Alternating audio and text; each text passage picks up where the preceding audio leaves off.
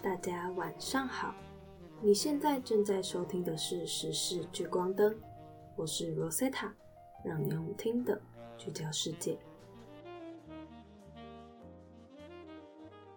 上周我们提到了所罗门群岛的暴动引发的背后原因和台湾的外交关系。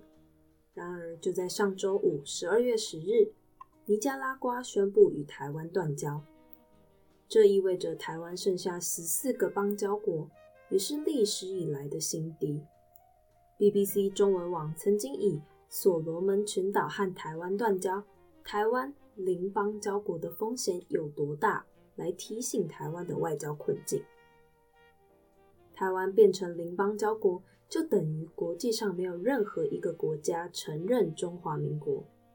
不过，台湾民众或许对于断交没有那么有感。是因为那些国家通常不是旅游胜地，也没有太多与台湾的经贸往来。虽然邻邦交国对台湾对外经贸关系的影响似乎不大，但对于台湾内部主权及国际参与可能就会有所影响。渐渐与国际舞台脱节的台湾，可能会因此不清楚国际社会在做什么，跟不上国际的脚步。政府的体系决策素质也会因此出现问题。听完了上周时事的更新，今天将带你到缅甸，了解缅甸近年来民主运动情况下的变化和局势。在上周一十二月六日，缅甸一家法院对曾获得诺贝尔和平奖的缅甸前国务资政翁山苏基。做出了军政府对他一系列指控中的首相判决。这意味着，在这个长期处于军政府铁腕统治的东南亚国家，一个充斥着软弱和妥协的民主时代已经结束。但一场新的民主运动已经升起，他们更年轻、更进步、更敢于对抗，且并不打算仅将汪山苏基一人作为指路明灯。如今，人们的希望就寄托在了这个深受支持的秘密政府身上。这个政府成立于翁山苏基在二月一日的政变中被军方拘捕之后。那我们先来简单聊聊缅甸二零二一年军事政变的背景和目前的情况。翁山苏基所属政党全国民主联盟在去年十一月的大选中获得压倒性的胜利。军方于今年二月以选举舞弊为由发动政变，逮捕包括翁山苏基在内等多名缅甸的政治人物。翁山苏基自此受到软禁。英国广播公司 BBC 报道，翁山苏基遭到缅甸军政府罢黜后，被指控了十一项的罪名。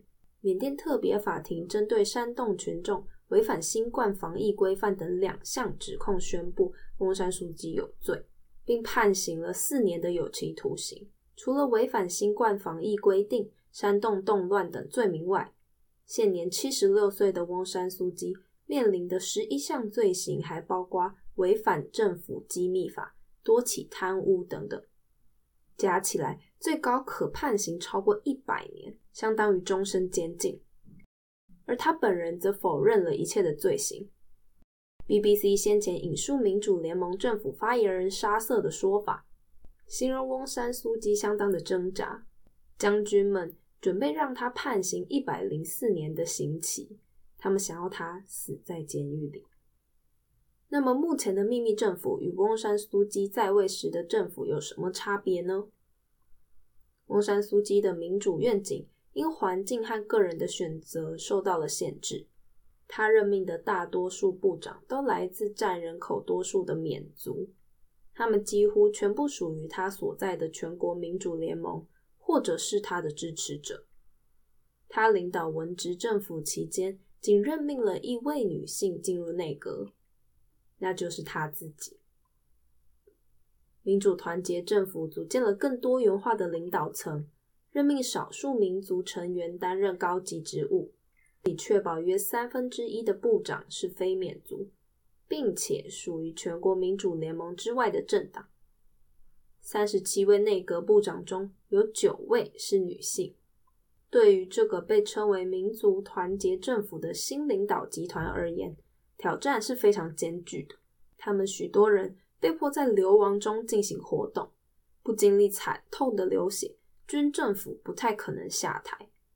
团结政府与成千上万的抗议者陷入了暴力的僵局，这促使一名联合国高级官员发出了内战升级的可能性令人担忧的警告。尽管其代表已经会见了包括美国国家安全顾问杰克·沙利文在内的美国高级官员，但目前还没有任何国家承认这个秘密政府。我想，许多变化和许多情况都超越了翁山苏姬个人。国际危机组织缅甸问题高级顾问理查德·霍尔西说道：“这并不表示他不再受到爱戴和尊重。”只是他被晋升了，很多事情是在没有他的情况下发生的，并且自行其事。但现年三十岁的缅甸权力活动人士辛沙顺雷伊认为，革命不再需要翁山苏姬，因为他已经完成了他的职责。我们想为我们的国家规划一个新的未来，因为是时候这么做了。他说。如今是年轻一代和少数民族领袖担任领导职务的时候了，因为这个国家不是一个人的，它是我们每个人的。自缅甸二月政变以来，从二月一日开始，缅甸全国各地的公民部合作运动，很大程度上由 Z 世代所领导。这一代年轻人出生于一九九七年至二零一零年间，年纪在十一岁到二十四岁。大约占缅甸五千七百万人口的四分之一，对二零一一年以前的军事独裁时期的生活几乎没有任何的记忆。这群 Y 世代眼中不懂害怕的年轻人，为过去几周缅甸社会铺天盖地的反军政府抗议运动注入了热情和创造力。缅甸的 Y 世代和 X 世代仍然记得过去的军政府如何残酷的镇压民主抗议活动。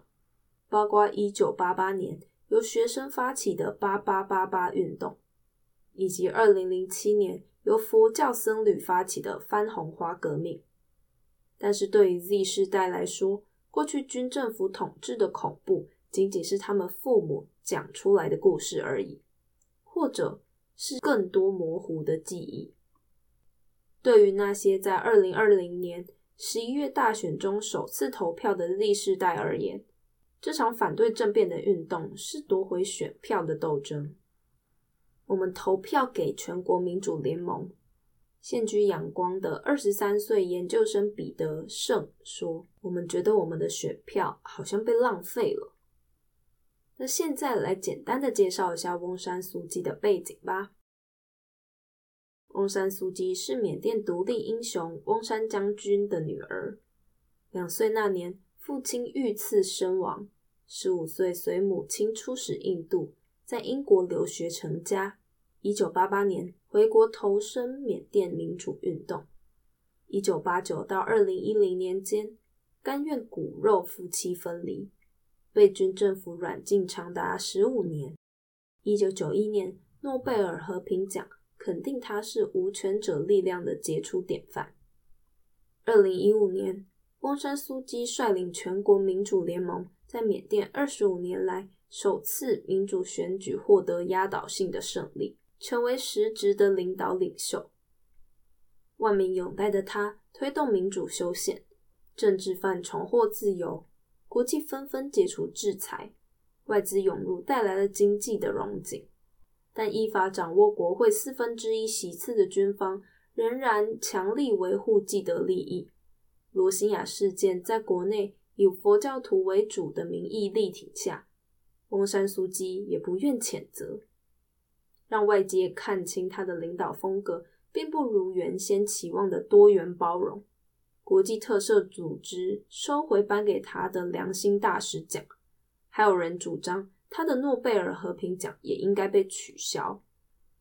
许多中西方媒体在缅甸人为什么容不下罗兴亚人的问题上。总是喜欢用历史的脉络来解释。针对缅甸人为什么不喜欢罗兴亚人，在 The News 关键评论有以让缅甸人告诉你为什么缅甸人不喜欢罗兴亚人为主题的一篇文章，像是缅甸最痛恨罗兴亚人的原因，就是他们不是缅甸人，却侵占缅甸人的资源这一点。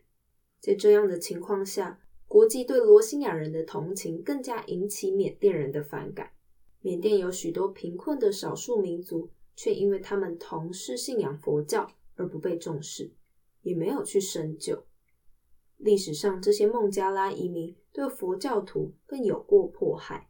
二零一零年，一条来路不明的消息称，四名罗兴亚人轮奸了一名佛教徒女性，还将其头脑割下羞辱。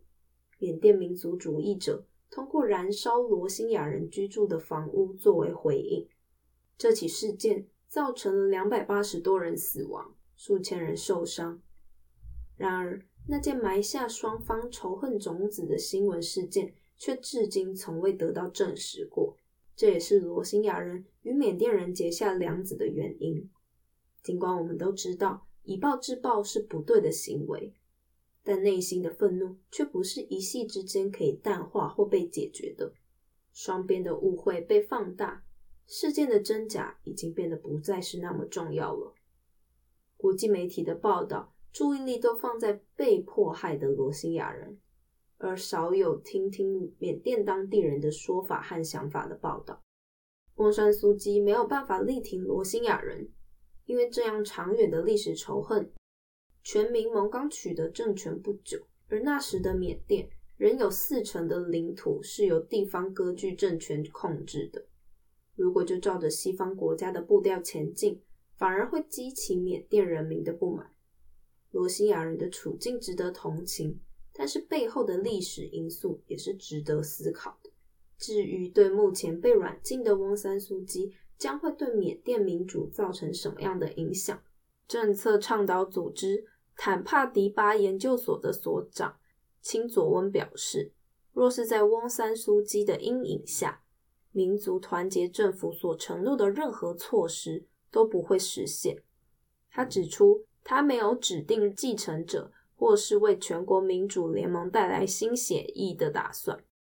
在他看来，全国民主联盟的运作就像一个闲人免进的俱乐部，而他身边的顾问都是年至耄耋的老人。日复一日，翁山苏基与革命的关联越来越少。青佐问说道：“这台戏没他也能唱，而最好是没有他。”关于缅甸近年来一连串有关政变、军政府的暴力行径，被晋升的翁山苏基政府和逐渐发芽的新时代政府，缅甸再次走向民主其实并无不可能。但是从这些种种的报道和各方说法中，更该看重的应该是事实。一味的同情或偏颇某一方，都不是公正客观的行为。在现今假消息四散的年代，自我思辨的能力是极其重要的。现在安逸的我们，其实逐渐忘了，各个国家都有着为民主动荡抗争的时候。我们走的每一步，都是前人挥洒汗水和辛酸血泪为我们铺下的。今天留给你深思的问题是：缅甸目前的局势。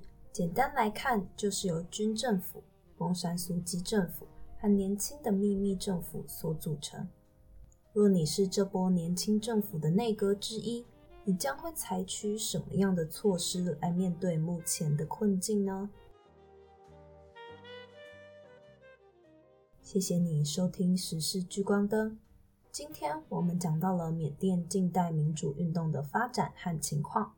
资讯栏有资料来源的连接，有兴趣的你也可以点进去看看。我们是火力创新，我是 Rosetta。